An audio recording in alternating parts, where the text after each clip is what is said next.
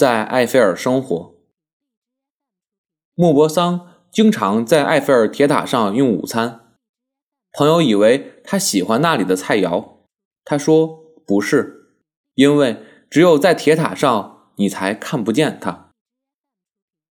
很多人骂上海，痛恨上海，但是还留在上海。我不知道是不是和莫泊桑在铁塔上用午餐的理由一样。大学时候，班上有如花似玉的杭州女孩，是很多人的梦乡。毕业那年，她嫁给了外系的一个上海男孩，这件事很伤了一些人心。一个北方男孩安慰自己和别人说：“她嫁给了他，他就再也看不见她了。”其中的推理好像和埃菲尔是一样的。想起张爱玲的小说。《倾城之恋》，范柳原和白流苏被一场战争成全了爱情后，范柳原就不再跟流苏闹着玩了。他把他的俏皮话省下了，说给旁的女人听。搬进了流苏心中的柳原，就这样再也看不见她美丽的埃菲尔了。经常有外国朋友来上海。然后很兴奋地告诉我们，上海很美啊，很像维也纳。然后我们就大大吃惊，上海有什么美啊？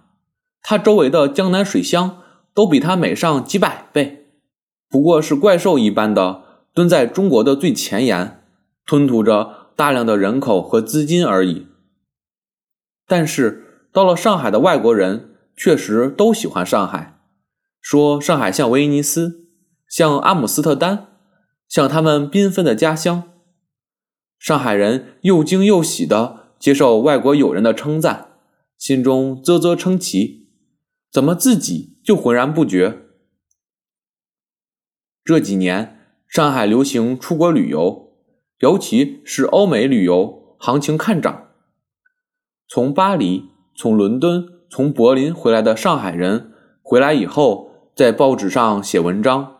说巴黎很像上海，伦敦很像上海，柏林很像上海。然后他们重新发现自己的城市，说黄浦江边走走，真的很有点塞纳河的风味。从埃菲尔回来的人，发现自己原来就住在一个相似的埃菲尔里面。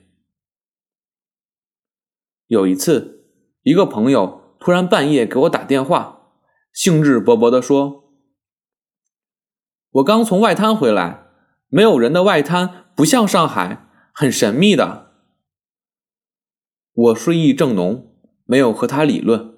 不过我知道那会是很多人的感觉。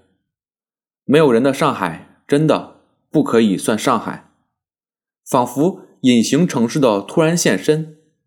莫泊桑午餐的埃菲尔。